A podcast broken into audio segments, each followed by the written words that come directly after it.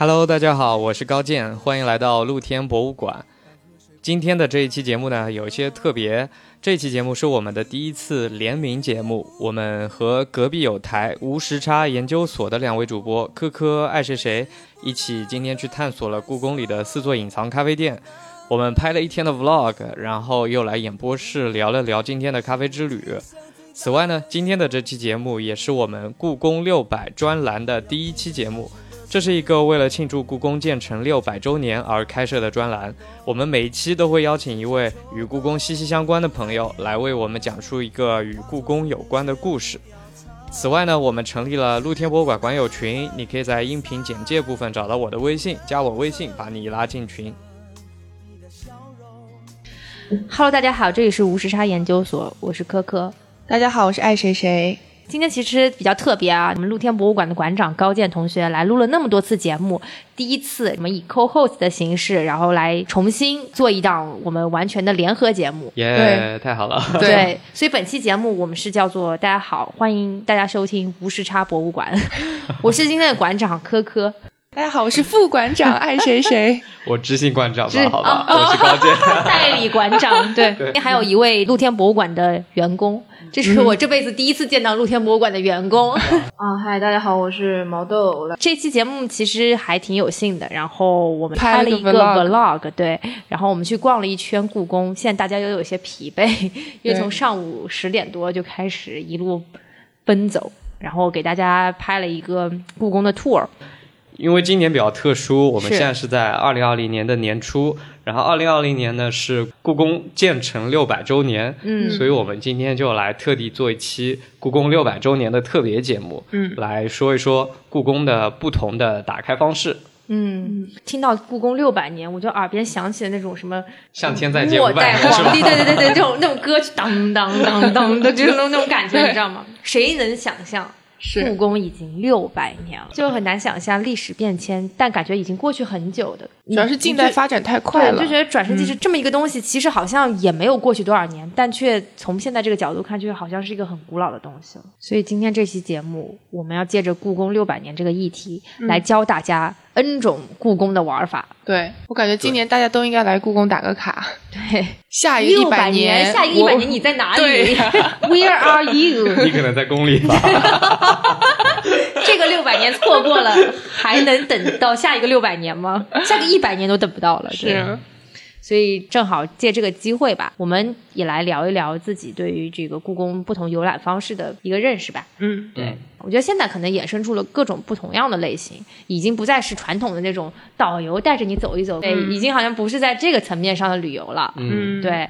但我们就依然能看到有一些啊，包括一些外国人来的时候，对吧？一进门就在说，故宫有九千九百九十九个半的九间半的房，对，就好像这种很 cliche 的这些东西啊，已经慢慢在我们这一代淡化了。但我发现，问任何一个人的半间是哪儿，没人知道。对，哎，其实我想先问问毛豆，因为。毛豆以前带过那么多那个小孩儿，带过那么多的年轻人去逛故宫。我想知道你们当时是走的什么样的一个路线呢？去看了什么呢？啊，我带故宫没有太多次，大部分都是十五岁以下的小朋友嘛。嗯，然后他们有的时候家长会指定说孩子今天想要听什么。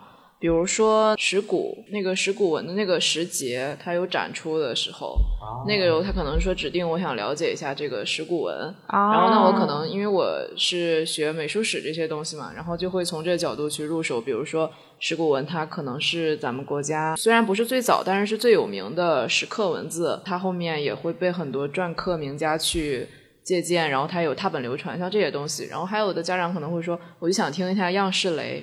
简单来说，就是他是一个建筑世家，就是宫廷的建筑世家是这样子嘛。嗯，所所以说就是可能会有一些指定，我想听什么这样的，或者说我就去看一下钟表馆。嗯，还是倾向于，因为我自己在分享知识的时候，比较倾向于从史论的角度去出发，因为我希望能分享一些更扎实的东西，就是不是那种很 drama 的。这种的话，就还是嗯，等于说游览性质的，比方说看到一个东西，然后你介绍一个东西。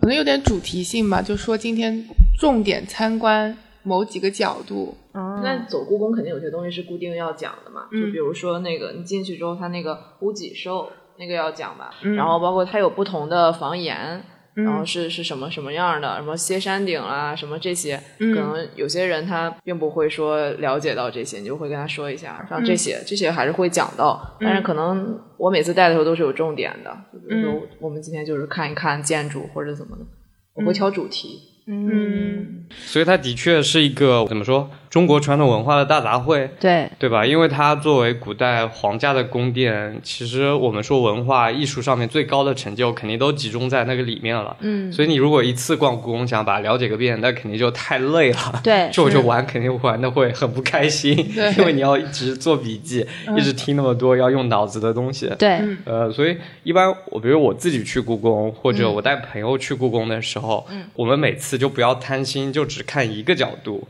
就比如说，呃，以你们为例子啊，你们去故宫的话，你可能会想到什么，或者对什么比较感兴趣呢？哎，我之前听过你那期节目，你是讲那个壁画的那一期，对对吧？嗯然后那个的话，我觉得其实是自己之前也没有接触过的一个角度。啊对，嗯，我可能比较喜欢还是从建筑的角度看吧，看这个建筑物的尺度，嗯然后包括这个整体的这个没有去过太多次的人，你去的时候肯定还是统一的先感知一下嗯它这个东西，然后。只有你去多了之后，你才会深入到每个细节，再去仔细去看嘛。嗯然后我觉得可能整体的话，一开始去的话，就是大概走一下这条线路，然嗯后感受一下故宫的整个之于京城的这个方位和尺度，然后它的这个跟周围环境的相互映照吧。我觉得这个是是我一开始比较感兴趣的东西。嗯，嗯，我的话，我觉得说故宫毕竟是曾经皇帝和他的家人们工作生活的场所，就我会想说，那它的使用是什么样的感觉？他们平时的路线是怎么样的？就不同的功能区分是怎么样？你的御膳房到你那个送菜的路程是怎么样？合不合理？对，就是因为它毕竟还是一个生活的场所，嗯对，对，会让你有种代入感，就是说，好像那个年代的人，大家是怎么生活的？对是是不是也考虑到一些什么空间的尺度啊，或者便利性啊，或者便捷程度，或者它的这些建筑物造成这个样子，是不是有意在凸显？比方说皇家的巍峨啊，然后比方说我们之前看到那个门洞，是不是也是出于某一些安全啊，或者防火防灾的这些考虑？不是故宫里面有很多水潭吗？啊、是那个呃铁缸。对吧？对那个就是因为防火的一些考虑，就是想想象一下，一百、二百年前或者三百年前、六百年前，大当大家在没有这些电器设备，然后没有这些先进的设备的时候，中作为中国九五至尊生活的地方，他们到底是在怎么去活着的？对，可能找一些心理落差感吧，就是好像说，哎，即便你是这样啊，高高在上，但是好像过得也不咋地嘛，就是 对，可能是把自己有一种代入感去想象别人的生活。嗯，我很同意刚刚科科的说法，就是、比如说第一次去故宫的时候，就还是比较笼统的逛一逛，感受一下，可能你也不用看太多的东西，是。你就是在里面闲走，然后看它比如房子有多大呀，其实也就感受它的尺度嘛，对，它是什么颜色，它是什么氛围，呃，你不用去仔细的想。太多的故事或者太多的介绍，你就抱着一种闲逛的心情来探索就行了。对，第一次来，你可能真的不要做太多的功课，是你就在里面瞎走。这种怎么说，经常会有惊喜出现，这种感觉还挺好的。哎故宫的确特别大，虽然说现在没有九千九百九十九间半的屋子，但好像也有八千多间。呃，开放的可能就有三千多间。嗯，其实，在故宫里面迷路也是一个挺好的体验，你不觉得吗？对。别我想。说，这个安保措施也挺难做的。每天晚上清场的时候，怎么把人都从每个角落里赶出来的？哎，这个话题也挺有意思的。嗯你可以在他们临近关门的时候去逛一逛那些地方，你就会知道了。他们真的是一道一道的宫门逐渐的关上，哦然后从里边关到外边，然后把大家从边上全都往中间赶，然后再把大家从中间往两边赶，直到所有人都从东华门还有那个神武门两个门都出来。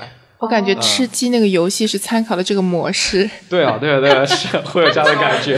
是的，是的，是的，因为你又越走到后来，你会发现人流就越拥挤。哦，所以他每天都是要开门关门的，对啊、是啊，对啊那。也是很繁琐的工作呢不。过言归正传，我们还是来说故宫的几种不同的解锁方式嘛。对，哎，你们喜欢看剧吗？喜欢看电影吗？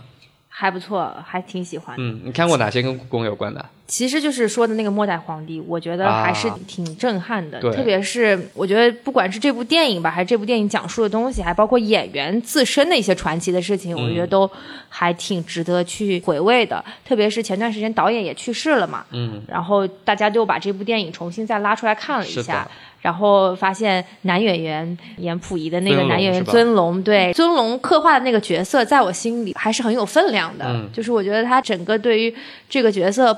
的描绘和后世的一些呃演员，好像我记得赵文轩也演过吧。反正我觉得可能在我心里落差或者比较下来，我觉得他的这个感觉是比较震撼的。嗯。然后其次是这部电影很特别的是，所有演员都是用英文讲的对白。嗯。就这个我觉得也很超越，也很奇特吧。到那个年代去哪里找这么多还会讲英文的演员？还有小演员讲的也是英文，慈禧太后讲的也是英文。他不是配音的英文，他就是演员 literally 在讲英文，包括当时的这个拍的一些角度，还有它那个色彩的运用啊，还有尺度也是挺大的，然后就觉得嗯，印象还是非常深刻的。那么现代的话，就是一些各种宫斗剧，对吧？什么《延禧攻略》啊，还有什么《甄嬛传》《如懿传》《如懿传》，对对对对，其实这些好像也都更加加深了大家对整个紫禁城的想象吧，嗯。哎，爱神毛豆，你们看过《末代皇帝》这部电影吗？我没有哎。啊，其实我想说的第一种解锁方法就是跟着这部电影来游紫禁城，呃，因为这部电影真的是太经典了，强烈建议去看一看。那个时候，紫禁城甚至说整个中国都是对西方世界很神秘的一个国度。嗯。然后你知道那部电影是至今唯一一部被允许进入故宫拍摄的电影作品。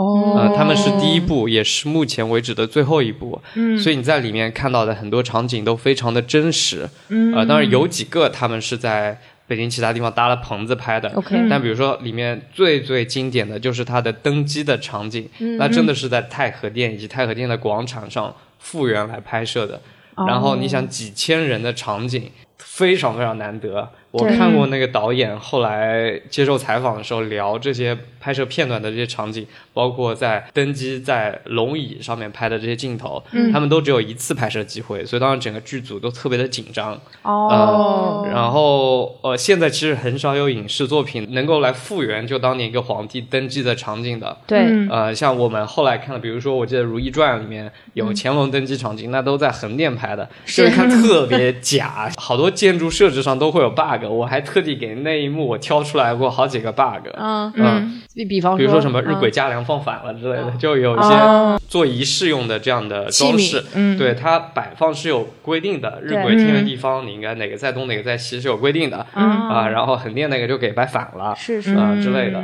哦，还有一个特别尬的，我记得《如懿传》里面登基的那一幕，那个皇帝是从中间的那个汉白玉石雕、盘龙石雕那儿。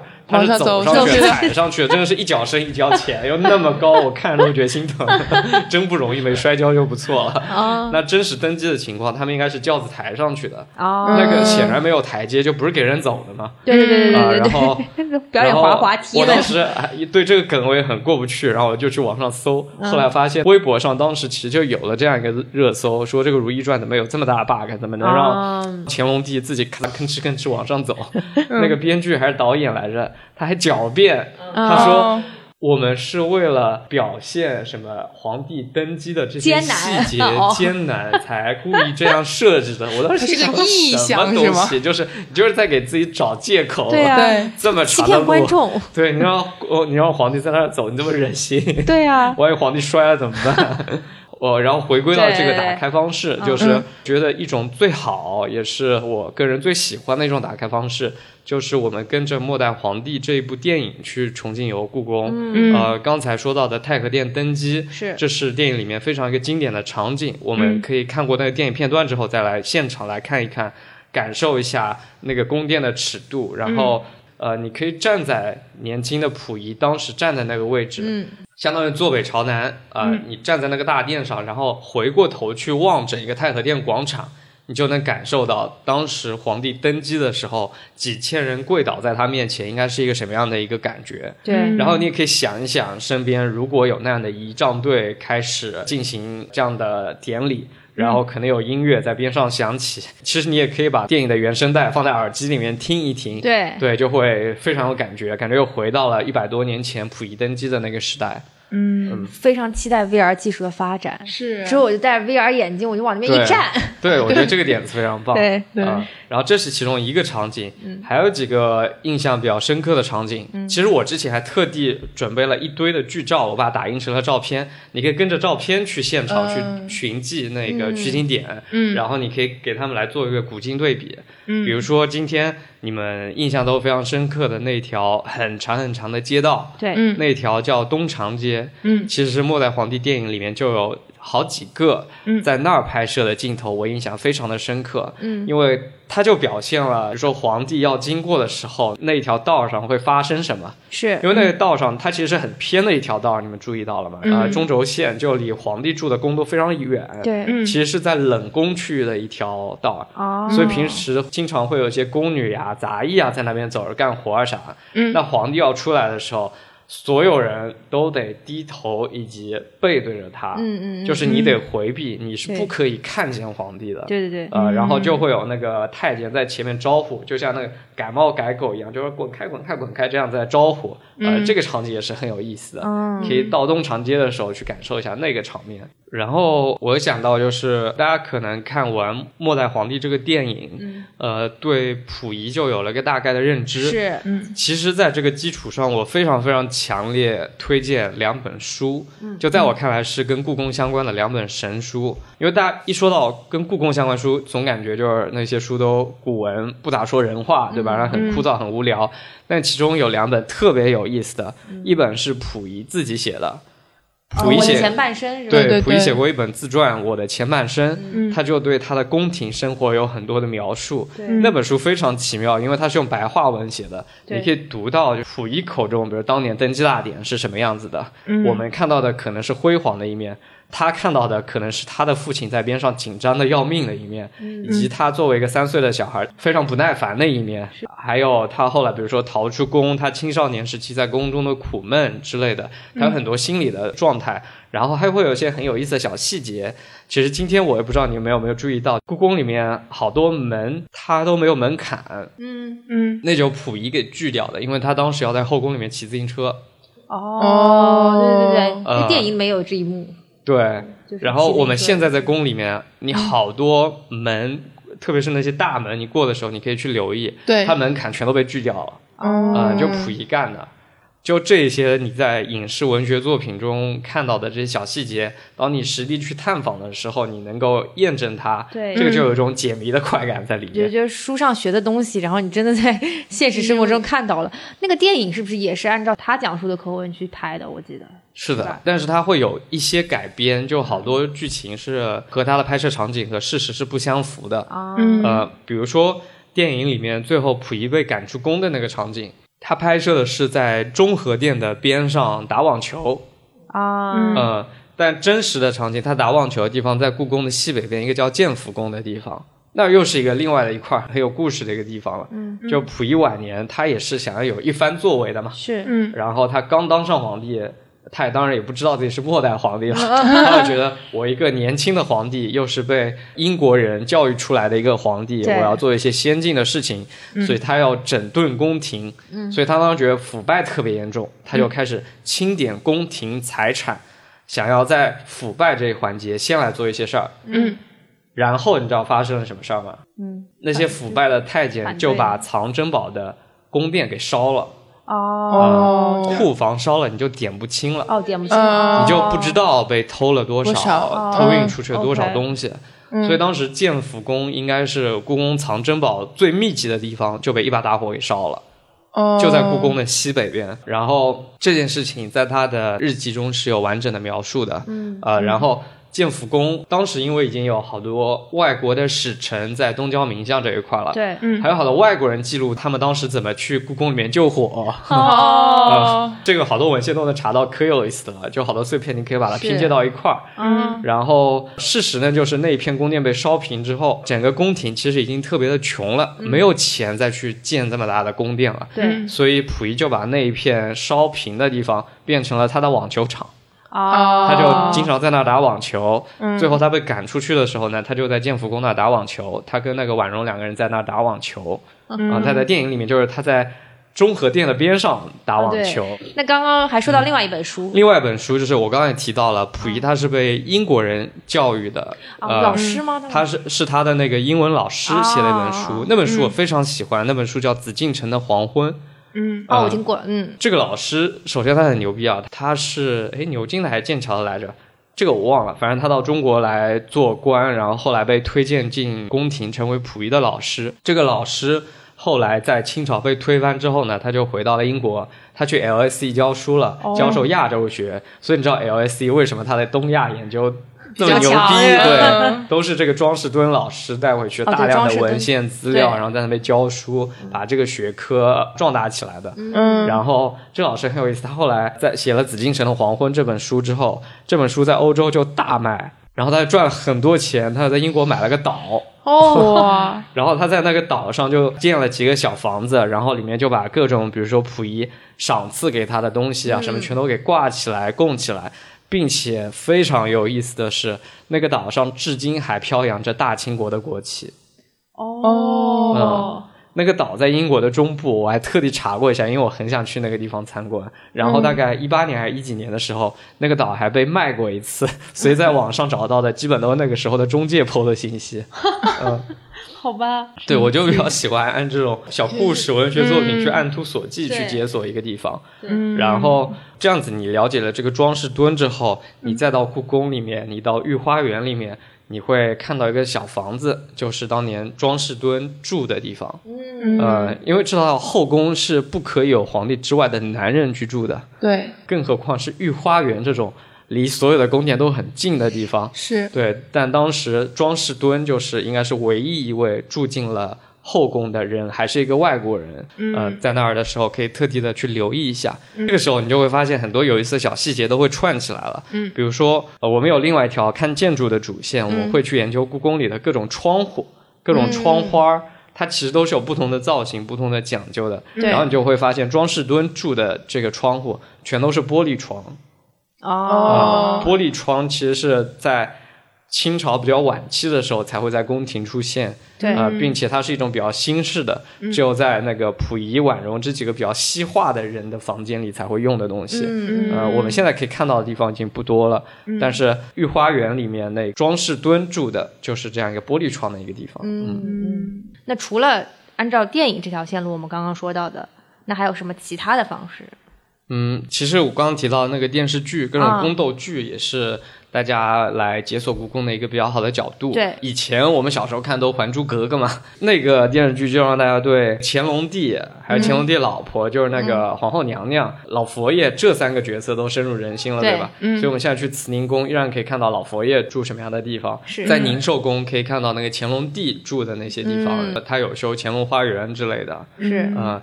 然后这几年比较火的应该是《如懿传》《延禧攻略》啊，还有《甄嬛传》这一些。对，呃，其实我觉得大家如果要追具体一个人的话，大家可以去追那个老佛爷，就《甄嬛传》里面的那个年轻的甄嬛，就是《还珠格格》里面后来那个老佛爷。嗯，所以这个人其实。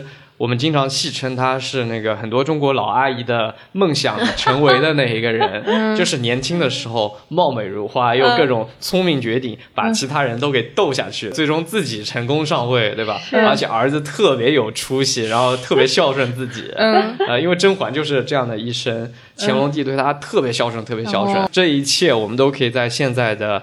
寿康宫看到这些陈列，就寿康宫现在就专门展老佛爷，专门展甄嬛这个人展览，所以你在那儿可以看到乾隆这个人是如何花样宠妈。哦，就比如说，就比如说他喜欢珠宝，他喜欢如意，乾隆给他买了一千多个如意，在那儿展，你就可以看到。然后他还喜欢旅游，乾隆就送他去各个地方旅游，每次下江南都会带上他。对，呃，所以他的那些荣华富贵、安详的富足的晚年，你全都可以在慈宁宫边上寿康宫可以看到。嗯，对，然后今天我们还特地去了一下延禧宫。延禧宫啊，延禧宫是那个《如懿传》和《延禧攻略》都拍到的一个地方，所以大家会冲着这个名字去延禧宫打一打。延禧宫是东西六宫里面的一宫了，后宫一共有十二宫嘛。嗯嗯。然后我们现在看到的延禧宫呢，其实已经不是那个电视剧里的那个延禧宫了。嗯。我们今天去看到会发现，延禧宫是一片。大理石的房子，嗯，呃，然后它还被烧的灰不溜秋的、焦黑的，因为那个地方延禧宫就好像是整个故宫着火最多的地方，所以我们现在看到的还是一个未完成的这样的一个地方。嗯嗯。但是前段时间我看到一个香港的财团，他们资助了延禧宫的修复计划，接下来可能延禧宫真的会被。改造，然后我们能看到一个全新的、不一样的延禧宫。哎，说到这里，你们觉得历史的废墟被留下来有意义吗？你像延禧宫那个东西，它中间其实就是一片被烧毁的废墟嘛。这种东西留下来有价值吗？有的，我觉得是有价值的。如果要说历史的废墟的话，我反正能想到最有名的就是圆明园啊。对，它其实整个就是一片废墟。我是当年要考大学的时候，先来北京参观了一下嘛，然后就去了圆明园。一开始的时候，我也觉得很没意思，就是因为它已经都消失了，所以它就会在原址上给你放一块牌子，然后告诉你这里曾经是一个什么什么，然后。一开始的时候是觉得哎没什么意义嘛，我也可以从图片上面去看啊，就是这个介绍。可是当我具体忘了是哪里，就是你走到圆明园快要逛完的时候，会有一大片湖，就特别特别的开阔，然后边上有一个小亭子，然后那个亭子也是废墟了嘛。那你可以从上面看到，就是说可能帝王或者说这些皇亲国戚他们非常喜欢在这里观赏风景，然后或者怎么样，你就站在那里，你就能体会到。曾经那些人好像有生活的痕迹，虽然他们这个地方已经不复存在了嘛。然后还有就是，比如在里面会看到一些带有巴洛克风格的一些建筑，然后这个其实它是帮助你去加深你这种感觉，就是这些人他们是曾经真实存在过的。如果连这些废墟都没有了，它兴建成一个新的现代的城市的话，那可能再过几百年，连这些人是否是真实存在的都会引发一些争议。因为历史它虽然有记忆，但是这个记忆也是会衰退的。嗯，我觉得是这方面起码是有意义的，更不要说它对建筑学这些。就像帕帕农神庙为什么会依然存在在那里几千年？嗯，它肯定也是有它的价值的。对，包括美学的方面的一些尺度和比例的一些映照吧，我觉得。对，这个是有的。然后比如说郎世宁，那我们都知道他可能留下《平安春信图》啊，然后留下一些什么什么骏马图啊这些。嗯，但是他其实在建筑方面也有很多造诣嘛，他帮忙兴建了很多当时的这种园林啊之类的。就是通过这种废墟，你能看到它里面有一些确实是来自西方的工艺或者说想法。然后那，我们再去反推，这是有一定意义。对。对，另外我觉得他说的很好，就是如果这些东西都不存在了，你其实就可以不断的叩问这段历史到底是不是真实的。对对对，这个其实也是你对于现实生活的一个映照吧，就是你有这么一个东西在那里，会让你觉得啊，曾经有这么一段东西存在过，它是鲜活的。呃，除了影视剧之外，我觉得其实也有很多其他的比较现代的打卡方式。我觉得我们今天就开创了一个比较有意思和比较特色的、比较适合年轻人的一个线路，嗯，就是我们做了一个故宫咖啡的打卡。嗯，这个其实呢，虽然走下来一圈之后也挺累的，对对。啊，但是我觉得就是也多多少少有感受了一下现在关于故宫这个大的 IP 的一些周边的怎么说饮品类或者是故宫内的这种餐饮类的开发吧。嗯，是。对。哎，我们今天去哪四个来着？第一个是冰窖，第二个是 Luckin。我觉得这个时候一定要点名一下 Luckin，太厉害了。然后后来又去了故宫餐厅，它是个餐厅，但是里面有那个专门的一个咖啡的 counter。然后最后我们又出到故宫外面有一个角楼咖啡。嗯嗯。不过这我觉得也挺神奇的，高总居然能找到这么多家咖啡。对，而且能把餐厅里的那个都找到，也找出来，对，也是很不容易。对。对，这四家咖啡都还挺有特色的。嗯，我们一个个来说嘛。我最早去的是冰窖。嗯，冰窖其实是去年前年很火的一个地方，因为它是新开的，是呃开了才不久，所以我们看到它首先装修的，我觉得水准还是在的，对吧？对，各种景色的设置都还是挺棒的。是冰窖呢，它有个咖啡厅，有一个餐厅。嗯，餐厅呢是在它真正的当年的皇家冰窖里边，嗯，你是可以走到地下。就像那个在欧洲那种酒窖一样的一个存在，走到地下去。对，呃，然后咖啡厅呢是在地上的。嗯，呃，但是我们今天碰到很好玩的事情，就是我们是点了一杯在店里喝的拿铁，对。然后那个小哥就还挺帅的那个小哥，是。对。他给科科特地做了一个 非常精美的那个拉花，是一个格格的造型，对对对。还手把手的教科科 往上面画眼睛，画眼睛，画什么？那个。哎，科科体验怎么样啊？我跟你们说，嗯。对这个还是看颜值，也不是每一个人他都拉，对吧？然后可能也看心情，每天就拉个那么一杯，是他的 KPI 完成了就可以了。对对对对，所以大家记得碰运气，而且都要说我们要求堂食，嗯说不定就有小哥为你线上单独的 Q 版格格拉花。对 是的，可可点的眼睛也点的非常的棒。所以说到这里，大家是不是非常想看这个格格的真面目呢？对吧？那保证让大家放心，对吧？对我们这个这么靠谱的两个节目，嗯，在这期节目上线的时候会同步推出一期 vlog，、嗯然后呢，会把我们今天整体逛故宫。啊、所有咖啡店的这个全程都记录下来，然后也希望给大家更多的这个印证。当你这个大冬天不愿意出门的时候，你看看我们视频也能够学习到一些东西。然后等来年开春的时候，你自己再来试一下，对吧？也算给大家送上一个新春福利。对，不过之前高总说到，就是周末可以随便逛逛，我一想到很多人周末可能都约在 shopping mall 里，可是你去 shopping mall，大家也不就是聚在奶茶店、咖啡厅聊天吗？是的这些你在故宫也可以实现，是的而且你坐累了还能走走，是的对，呼吸一下新鲜空气，你就找个红墙根儿上，对吧？嗯然后你坐着，你就点杯咖啡，两个人扯扯淡，对，也在朋友圈就已经赢了。对对对，有文化的扯淡，对对对。啊，然后说第二家咖啡店，我们去了那个 La King。对呃你为什么想特别点名它？你觉得它特别棒吗？觉得比较特别，就是因为他们不是没有点单的嘛，然后就还是要在手机上先点，然后再过去拿。我觉得这种商业模式，这种商业模式这么高端、这么先进，就是跟故宫这个场景非常的有趣，有一种冲突的美感。而且它作为一个连锁品牌，能够没错入驻到故宫里面去，我们觉得肯定这个 BD 很厉害。对，这对必定很厉害，对对对对对。是当然，它也是作为唯一一个中国能够与这个星巴克对 rival 的一个品牌，对，所以嗯这个有一种为国货感到骄傲啊，是，骄傲，对对对对感觉故宫站队对了。嗯。嗯，可能我觉得故宫也是在觉得说要把自己在里面的一些消费跟现代生活结合吧。是外在的生活，对啊，就以前可能大家想到一到去景点，不管是任何景点吧，就觉得说里面没有好吃的，没有好喝的，什么都没有。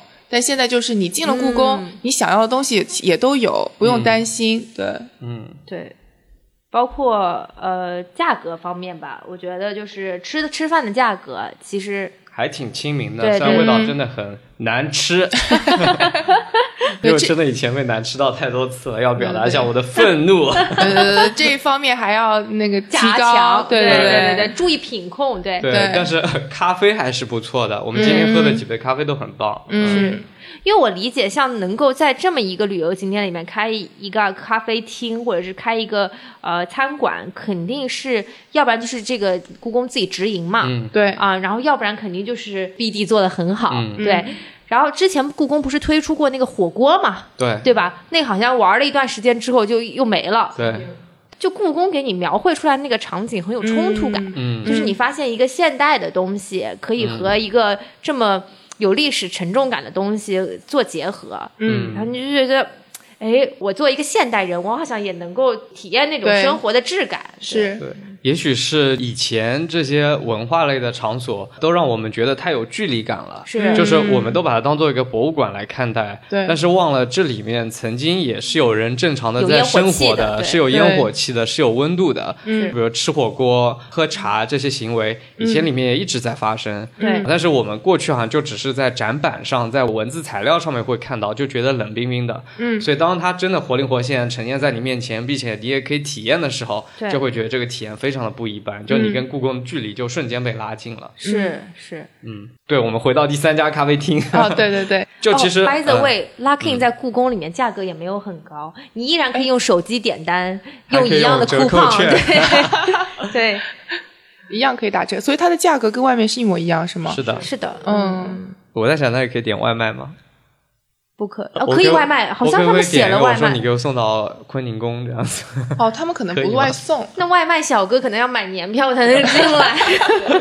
输入比较麻烦。嗯，没有人接单。我在故宫送外卖，感觉这个也挺牛逼的。我每天就今天送坤宁宫，明天送送寿康宫什么的。我说到我们的第三家打卡的咖啡厅，嗯，这个是过去几乎被所有人都忽略的一家，就是大家说故宫网红咖啡都会想到角楼咖啡啊、冰窖咖啡这一家，嗯，但我们去的这个第三家。是几乎没有看到过别人有报道，嗯，但是呢，这儿是唯一一家你可以买到杯咖啡，这个杯子上面写着“故宫”两个大字，特别适合打卡的一个咖啡，因为它在故宫餐厅里边，它是一个独立的售卖饮品的一个柜台，嗯，呃。所以好多人在那吃饭，但不知道这儿还可以买咖啡。对，嗯，那个咖啡杯子设计的很简洁，对，但是好像就是你需要的那个感觉。对对，故宫大写加粗，是是是，感觉就是随便在哪里淘宝上买的杯子而已。不过就是嗯，价很有价值，对，加持，对对对对对，它毕竟叫故宫餐厅嘛，是是是。但这家的话，就是是在餐厅里面嘛，所以就其实整体来说的话，肯定环境比较嘈杂一些，环境比较嘈杂。对，嗯。最后的话，我们就不得不说这个知名度也是最高的一家咖啡，对，角楼咖啡。对，这个可以提醒大家是，就是你不需要买故宫门票，直接从后门进就可以去了，是吧？对，北面公交站下车，直接可以打卡。是的。在那儿你可以发个朋友圈，定位也是在故宫，故宫博物院。嗯，对，角楼咖啡的话，我觉得就整体感觉跟其他的不在一个文创层次上了，嗯，对吧？就感觉好像它的这个丰富程度，好像要比别的更加上一个台阶。包括它杯子的设计，还有它会出各种季节限定款咖啡的品类，然后还有它会特别根据某一个展，会特地出一个咖啡杯。是的，像这段时间是二月到明年二月之间。就在展日喀则的扎布伦寺遇见紫禁城这样一个展览，所以我们今天在那个咖啡厅的时候就看到这个展览的限定杯子是一个那个扎布伦寺就西藏风格的一个造型的杯子，然后这个咖啡店装饰也非常有意思啊，就一进去满屋子的千里江山图，对对对，墙壁上也是天花板也是到处都是千里江山图。这个应该是专门有人做过，就是 get 到了所有听众和观众最想要的那个点，对，然后把所有装修元素都怼到那个里面去，没错。但是有一点，我记得给他提个醒，嗯哼。就是他的蛋糕不行，他的那个甜点不行，他应该至少做一个，比方说太和殿的造型的小 蛋糕，对吧？对然后是就是什么小茶壶啊，或者跟故宫有关任何的品类的这种造型设计的蛋糕，我觉得肯定也能大卖。嗯，我其实特别眼红它外面的几个咖啡座，就几个露天的咖啡座。哦，我觉得如果能坐在外边，就比如说夏天的时候坐在外边喝东西，然后就在那个灰色的宫墙下嘛，对吧？这个应该特别的惬意。然后你一边是对着高。高高的宫墙，另一边就是那个紫禁城的护城河，其实 view 也特别的好。对，嗯。对，我觉得夏天一定要再去打卡一次。嗯，所以也希望大家跟着我们这期的 vlog 和我们这期节目提到这些咖啡店，也可以探索一种新的故宫打卡的方式。对你不一定要了解很多的历史呀，或者建筑的知识，你只是想去喝喝东西、逛一逛、走一走，其实故宫也是很好的选择。对，不过说到这里，我特别想问大家，你们觉得故宫还有哪些使用的场景？就是你们觉得可能可以做更多拓展的？基于现有的这种，你看那个角楼咖啡不是开在宫外嘛，然后或者冰窖咖啡开在冰窖里，嗯，你觉得就是故宫哪些曾经的使用场景可以做现代的转化？就在我看来，如果能把故宫里面的某一片区域合理运用来做一些。会议呀、餐饮呀、聚会呀这样的消费的话，我觉得是很合适的。对，还可以打网球，打网球，网球现在是不能打。了。还有，我觉得护城河溜冰也挺好的。是，对，对，对，对，对，对。其实我觉得故宫还挺开放的。这里的话，呃，我们在那逛的时候，其实也提到了，因为今年故宫六百周年，是。今年是故宫亮点特别多的一年，大家可以多去逛一逛，时不时就有新的区域会开放出来。对，像那个御膳房和养心殿，就是去年在疯狂的大修，落架大修，哦，就是把每一个零部件都拆下来修的那种修，修完了再给装回去。然后你看我们今天去看的时候，脚手架都已经拆掉了。是，你还记得我把那个。御膳房的位置指给你看嘛？之前全都是盖在脚手架里面的，所以我觉得它不久的将来，应该就在二零二零年，它就会对外开放。啊，养心殿就是那个皇帝睡的那个房间，御膳房就是在养心殿的隔壁，就是煮饭给皇帝吃的地方。嗯，对，这些大家都可以今年的时候去故宫看到。然后，其实还有一个方式，我们刚刚说的所有的都是你需要 physically 站在那个地方，然后你才能感受到这些东西啊。当然，看我们视频、听我们节目也没有问题。嗯，对。但是这个是让你有更加直观的感受，能够去接近的。对。但其实有一个能够提供给大家更广大和更广泛人群的一种消费方式，那就是 online shopping，买买买。对对对对。今年其实，嗯，我觉得应该感触非常深。就是故宫文创出了很多很精品的这种的产品吧，周边。对。然后我很多从美国回来的朋友都疯狂的说，我要我要带我去逛故宫文创。但我想跟大家说的是，不是只有故宫才能买故宫文创的，其实哪儿哪儿都有。对。特别是国贸其实也开了故宫文创的专卖店，然后更加方便的方式就是你直接在网上购买，你也能够体会到那种 疯狂购物的快感。对。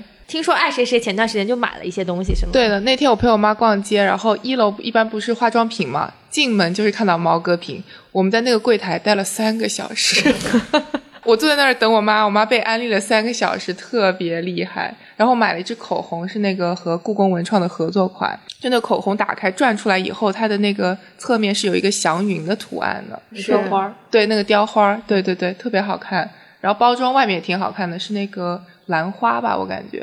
就是你比老佛爷用的化妆品还要奢侈，对，不过价钱上面也是有点贵啊，跟欧美大牌没有什么区别。对，故宫的话，它现在基本上是国内文创第一大 IP，就是它本身故宫这个形象就已经很厉害了。对，然后他又去做一些文创，然后而且我能够接触到故宫这些年，感觉它的文创是一直在进步的。我第一次去逛故宫文创的时候，就看到它有那种小牌匾，然后上面写着。御膳房或者写着冷宫、写着养心殿那种冰箱贴之类的东西，那时候就我就有同学买来贴在宿舍门上。然后后面他又做项链和手镯，然后就是我之前还给朋友送过那种，就里面镶一颗小香囊，然后外面是镂空雕花，非常精细的，就是那种它是根据宫中的一些图案然后去做的复原的那种状态。更不要说一些普通周边啊，就比如说。帆布包、钱包、水杯，应该也有水杯吧？就是这些东西，他都会去做。然后他越来越进步了，就是因为现在挺多年轻人都有这种收集东西的这种爱好嘛，他们就出了故宫猫的那个一套小套盒，然后你也不贵，而这种东西就会让你产生。收集欲就是你买了一支，你肯定就要把它买全这样的。然后结果他今年就更加出那个 美妆，然后出眼影，然后而且他是层出不穷的出啊。就是最早他是做腮红吧，应该是，然后就什么电花那种特别，反正就是特别漂亮的盒子。然后他又开始出口红，然后口红他现在你从网店上搜，他也不止一套了。对他两套。对，然后他还做些什么呢？他就做那种。呃，也是满足其他人的需求吧。就比如说，有很多人喜欢穿汉服去故宫打卡嘛。嗯。然后汉服一般会配扇子，那种扇子什么的，它的网店里也有卖扇子，而且还是很古典的。比如有有的有刺绣，而且它满足不同价位。那个扇子有三十九块的，然后也有二百九十多的，就是你看你自己要什么。你比如就买一个哄哄哄孩子嘛，买一个三十九的。然后它有那种特别精细的，你就看那个图就好喜欢，上面有刺绣，然后就非常的精细。就是我觉得它。文创成功就是这些因素都包含在里面，比如说他他非常清楚自己的受众是什么样的，并且他也真的很会去找这个渠道，比如说他跟毛戈平去联名，因为我之前并不是很爱化妆，然后但是我的舍友们就都很喜欢看毛戈平的视频嘛，看了看就知道他一个一方面他是。国货嘛，另外一方面是毛戈平本人，他就是化妆大师，他给那些博主们化妆的视频，你就感觉他手动给你正了个骨，就是所以说他这个毛戈平的形象，然后加上故宫，又加上这些少女们对变好看的这种欲望，然后就感觉故宫口红就已经很值得买了，又是毛戈平的故宫口红，然后就感觉他非常会找这个渠道，是。他为什么现在这个。IP 这么大，嗯嗯嗯，特别想知道这后面到底是怎么样一个团队，感觉好像就很能抓住大家的那个时代的需求，还有当下那个点。就像你刚刚说那个猫咪这个火了之后，它就能立刻出这么一套东西出来。对，而且我也不明白，就是之前其实故宫也没有跟任何的牌子合作，它只是自己在摸索一条路。然后那些东西就让你觉得还挺想买的，它可能做的就很可爱，让你觉得哎有那种心动的感觉。你买过什么故宫文创？说到白嫖，我们节目二零二零年有一个白嫖计划，因为在北京我们可以接触到很多研究故宫的朋友吧，所以我们其实也有计划出一系列的跟故宫有关的播客节目，嗯，从各个角度来介绍故宫。嗯，今天我们可能说的比较的笼统，对，那接下来比如说会请故宫的古建部的朋友，比如彩画部的朋友，以及刚才提到的那几本书的出品方。大家从各自的角度来了解故宫，带大家去挖掘不一样的、很奇妙的宫殿。嗯，很期待。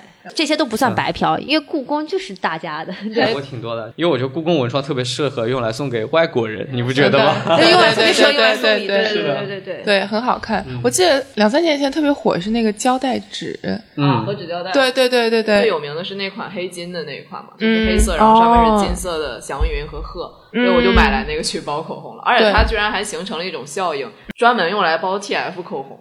对，因为 T F 是正方，然后它宽度也合适，宽度正正好好，然后你就横着贴、竖着贴都很正好。所以说，比如说出去可能去免税店入了一支 T F，然后我就想着那 T F，因为 T F 比较怕磕嘛，然后也很贵，所以就会想着我要去故宫买个那个胶带，网上网红都胶是那么贴的，就那样贴。我觉得会不会更常见的是，首先买了个胶带，后来发现它是用来贴 T F 的，就是哎呀没有 T F，那就买个 T F 吧。刚刚也在这么想，你知道吗？我觉得这个更符合女生购物的逻辑。我就是这么买了，所以故宫就直接出口红了，也不需要你们去贴了。对，对，他出了很漂亮的口红。对对对。包括现在淘宝不是有那个友好货推荐，然后它有时候会推给你一个套盒，然后就是说什么是 TF 限定套盒，然后你会发现上面其实就是贴的是故宫的胶带。哦。然后你们知道吗？故宫现在开始造那个分馆了。就在海淀，呃，未来好多展品都会放在那一个比较现代化的、比较舒适的展馆中展出。嗯，在海淀这两天已经开始动工了，所以看到还挺多新闻的。嗯，啊，所以现在故宫本身就是个建筑物的展出。对，现在的故宫就是原址的话，它会遵循着恢复原状陈设的角度去做，就原来什么样子，它都给你摆成什么样子。但我们知道，皇帝家里哪怕同一个。炉子同一块桌布，它都会备好多好多好多块嘛，所以它库房里面一定还很多。嗯，那些的话就会摆到那个博物馆、博物院去展出。嗯，既然故宫做了这么多啊，我觉得也是有天时地利人和的这几个因素共同促成的。嗯，那你觉得谁将会成为下一个故宫呢？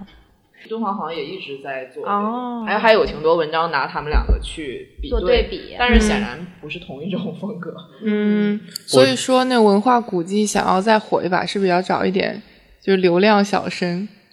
我会觉得，就从模式上看，就故宫这样的模式，就比如他自己来做各种各样的开发，呃之类的。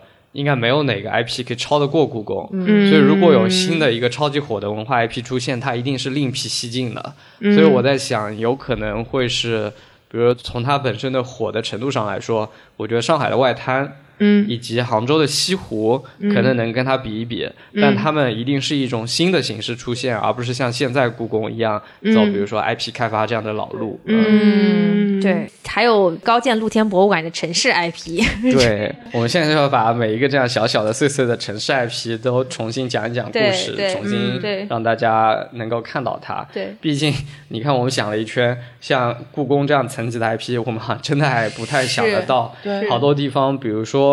安徽的一个小县城，对，或上海的某一条街道，对，杭州的某个区。这些地方大家可能觉得并不那么的重量级，对，但是他们背后也有很多有意思的历史和故事，呃，也有不同的参观体验的方式。我们没有办法像故宫那样给它，比如开发出一系列的 IP，在全国进行推广。但我觉得通过一档音频的节目，找到一个知道他的故事的人，我们来聊一聊，说一说，分享他背后的这些吸引人的点，这个还是可以做到的嘛？对，哎，很开心，二零二零年我们能做成了一期联名的节目。对啊，今天我们在故宫逛得非常的开心，也聊得非常的开心，是给大家介绍了故宫各种各样的参观解锁的方式，嗯，啊，也非常感谢各位嘉宾来到我们今天的现场，有科科有。各位主持人来到我们现 场，你看他们说，对，大家都是主持人。今天我们都是主持人。对，我觉得今天很奇妙，就是大家每个人都是主持人，又都是嘉宾，一直在角色转换之间。是是，所以我觉得之后大家这个圈子吧，我觉得其实是一个非常好的互相交流的方式。嗯。然后我们也会把更多更加优质的内容和更多值得传播的东西贡献给大家。然后也希望大家新的一一年一起走。好的，对，行，那今天这期节目就到这里啦，谢谢大家，大家拜拜，谢谢各位主持人，各位，拜。拜。